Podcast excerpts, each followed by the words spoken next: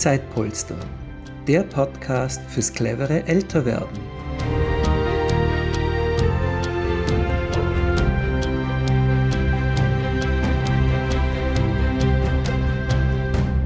Herzlich willkommen beim Zeitpolster Podcast. Mein Name ist Gernot Jucho Müller. Ich darf heute Helmut Mödelhammer begrüßen. Helmut Mödelhammer war Bürgermeister von Hallwang, Präsident des Salzburger Gemeindeverbandes und über 18 Jahre Präsident des österreichischen Gemeindebundes. Niemand kennt die Sorgen und Nöte der Gemeinden und Bürgermeister mehr als Helmut aus der eigenen Praxis und aus vielen Zusammenhängen. Helmut, herzlichen Dank, dass du dir Zeit nimmst für unseren Podcast. Sehr gerne. Helmut, wie hat sich denn über die Jahre hinweg das Amt des Bürgermeisters und der Bürgermeisterin verändert? Es war zu Beginn meiner Amtszeit 1986 so, dass hauptsächlich die Repräsentation und die Vertretung der Gemeinde nach außen im Vordergrund gestanden sind. Das sich mittlerweile unwahrscheinlich geändert. Heute ist der Bürgermeister Manager der Gemeinde, er ist wirtschaftlich und finanziell verantwortlich. Er ist aber auch den Bürgerinnen und Bürgern verantwortlich.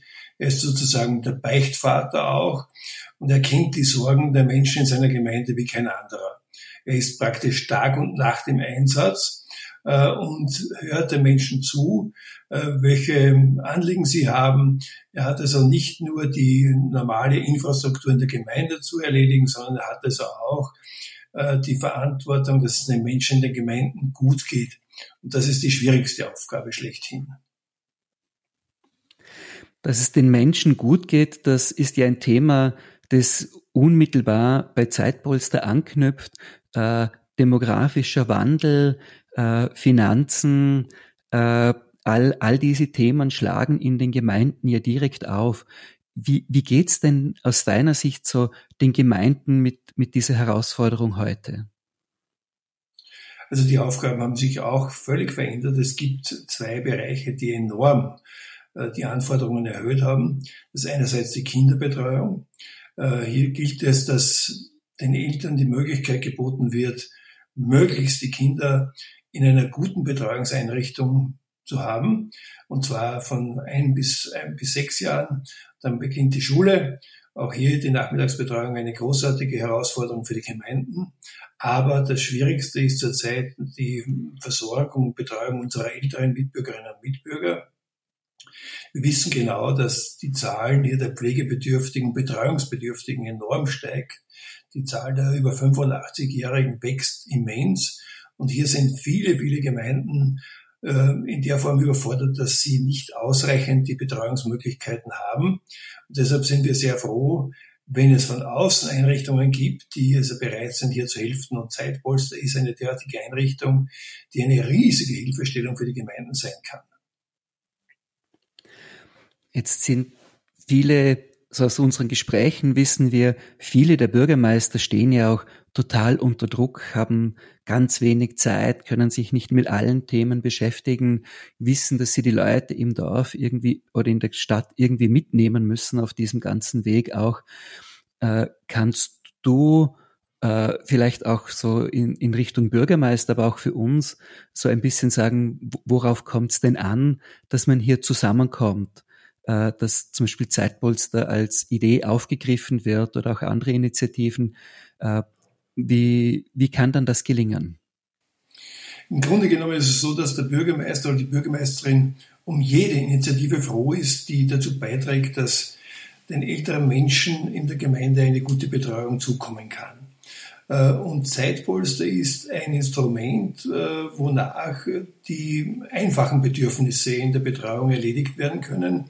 Es gibt ja viele Menschen, die so nur stundenweise eine Hilfe brauchen, die also vielleicht an manchen Tagen eine Hilfe brauchen und die nicht sofort einen Heimplatz beanspruchen müssen oder eine Tagesbetreuung brauchen.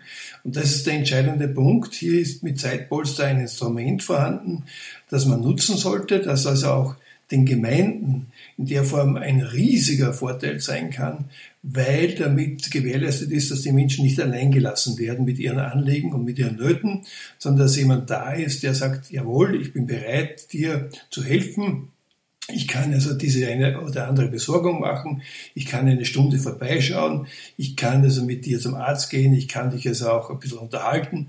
All das sind Dinge, die heute dringend notwendig sind, um einerseits den Ran auf die Heimplätze zu verringern, andererseits auch Ganztagesbetreuungsplätze, die es ohne dies nicht gibt, also auch ähm, nicht in Anspruch nehmen zu müssen. Das sind Dinge, die entsprechend notwendig sind und äh, ich rate allen Gemeinden, hier dieses Instrument verstärkt zu nutzen.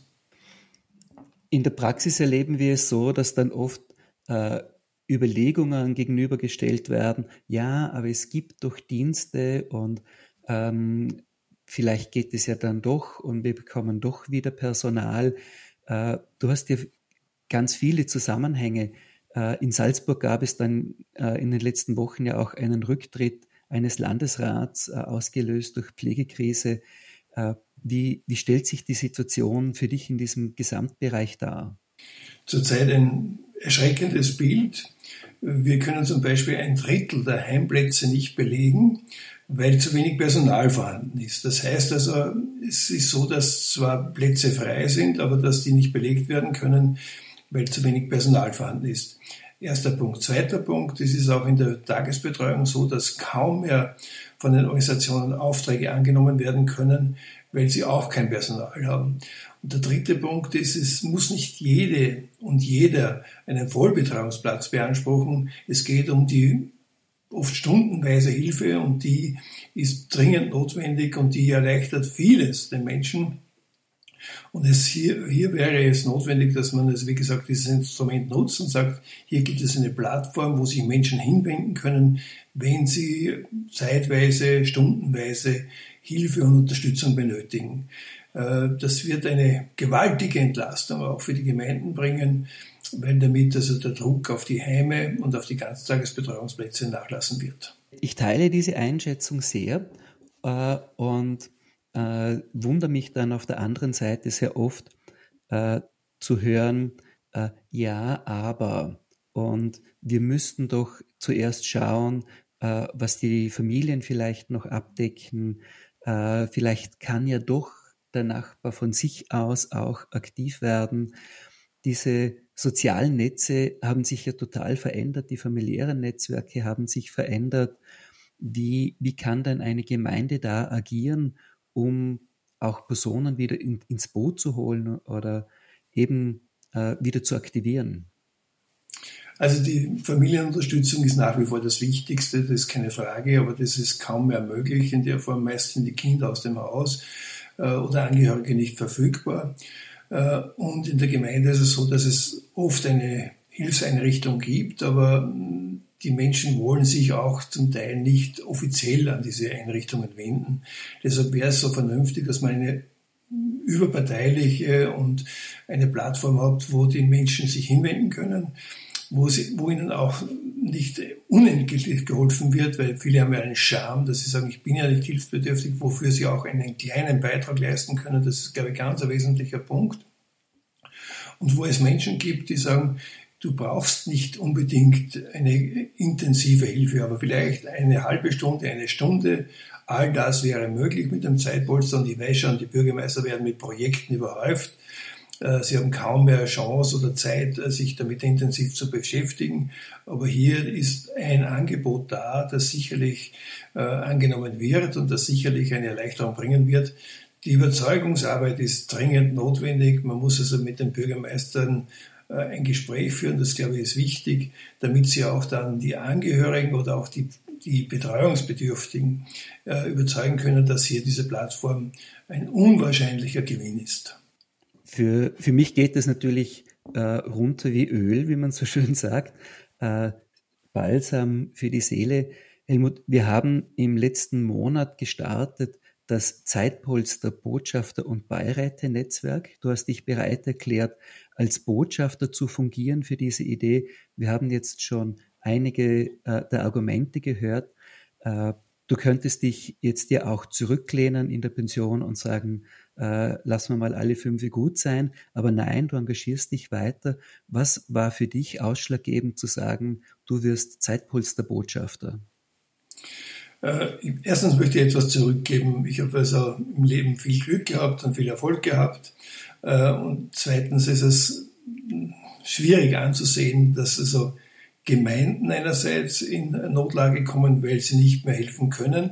Andererseits aber viele Menschen also auch im Alter in einer Notlage sind, die so durch einfache Hilfe äh, bewerkstelligt werden kann. Das, glaube ich, ist das wichtigste Argument. Und ich war begeistert zum Beispiel von der Johanna Meyer, die gesagt hat, endlich kann ich was Sinnvolles tun, indem man Menschen hilft, die also Hilfe brauchen. Endlich kann ich etwas bewirken in der Form, dass ich äh, der Gesellschaft etwas zurückgebe. Endlich brauche ich nicht nach dem Staat und nach allen Einrichtungen zu rufen, sondern ich kann selbst einen Beitrag leisten. Und das, glaube ich, ist das Entscheidende, dass man selbst einen kleinen Beitrag dazu leistet, dass es den Menschen äh, gut geht und dass die Menschen, wenn sie Hilfe brauchen, auch Hilfe bekommen. Ich habe noch eine, eine ganz persönliche Frage. Äh, bei, bei der Recherche für diesen Podcast äh, bin ich darauf gestoßen, du, du warst Redakteur, äh, du hattest viel im Printbereich zu tun und deine Frau ist Zimmermeisterin. Äh, du hast also äh, eine Handwerkerin geheiratet. Äh, habt ihr ein besonderes Rollenmodell, wie ihr durchs Leben gegangen seid? Naja, es war ein sehr bewegtes Leben, das muss man sagen. Meine Frau hat einen Betrieb mit äh, rund 25 Mitarbeitern geführt. Äh, sie war die einzige Zimmermeisterin. Äh, sie hat den Betrieb vom Vater übernommen und hat nebenbei noch drei Kinder erfolgreich großgezogen. Ich war sehr engagiert in meinem Beruf und in meiner politischen Tätigkeit, wenig zu Hause, das muss ich auch sagen. Äh, jetzt umso mehr und deshalb versuche ich auch jetzt äh, einiges zurückzugeben meiner Familie. Wir haben fünf äh, gesunde Enkelbuben, ein Geschenk des Himmels und wir sind gesund und das ist, glaube ich, ein ganz entscheidender Punkt. Wir sind sehr, sehr zufrieden. Und das wünschen wir auch anderen Menschen und deshalb, glaube ich, sind wir gemeinsam auch dabei, vielen Menschen helfen. Wir haben also, weil meine Frau, wir haben im Pflegebereich viel zu tun gehabt. Wir haben unsere Eltern bis zuletzt betreut, äh, war nicht immer einfach und äh, deshalb ist es auch sinnvoll, dass man hier Organisationen ähm, zu Rate zieht, die also das verstehen und es ist darum gegangen, oft eine Stunde lang, aber auch Hilfestellung, Unterhaltung äh, zu bieten, der, der, Schwiegermutter oder dem, meinem Vater. All das sind ganz wertvolle Beiträge, die man also leisten kann und die soll man auch leisten. Klingt sehr spannend für mich. Äh, wir stellen am Schluss von unserem Podcast immer dieselbe Frage. Äh, die stelle ich auch dir. Was zählt im Leben? Im Leben zählt, dass man zufrieden ist. Im Leben zählt, dass man mh, mm, gesund ist. Das ist, glaube ich, der zweite Punkt. Aber Zufriedenheit ist ganz ein entscheidender Punkt. Und ich habe das Glück, dass ich wirklich äh, zufrieden und dankbar auf das Leben zurückschauen kann, auf das bisherige Leben zurückschauen kann. Äh, dass ich äh, dankbar bin für all das, was ich genießen konnte ähm, und äh, für all die Menschen, die mich begleitet haben. Äh, das war nicht immer ganz leicht mit mir, das sage ich auch ganz offen. Aber ich habe also viele gute Freunde und wenn ich heute äh, zurückblicke, dann war es ein noch einmal durchaus bewegtes, erfolgreiches und schönes Leben. Und jetzt hoffe ich noch, dass ich einige kleine, mit einen, einigen kleinen, kleinen äh, Tätigkeiten etwas zurückgeben kann, das mir die Gesellschaft so reichlich gegeben hat. Helmut, vielen, vielen Dank äh, für dein Engagement für Zeitpolster, auch dass du dir heute Zeit genommen hast. Ich wünsche dir noch ganz viele solche schöne Erfahrungen und gute Begegnungen in den nächsten Jahren. Zeit schenken ist das größte Geschenk, das man jemandem machen kann. Das bin ich auch drauf gekommen in meinem Leben. Das ist der wunderbare Schlusssatz für unseren heutigen Podcast. Vielen Dank, Helmut. Gerne. Alles Gute. Viel Erfolg. Danke fürs Zuhören. Wir freuen uns, wenn Sie diesen Podcast teilen und empfehlen. Es gibt noch keine Zeitpolstergruppe in Ihrer Umgebung? Gründen Sie doch eine. Alle Infos dazu unter www.zeitpolster.com.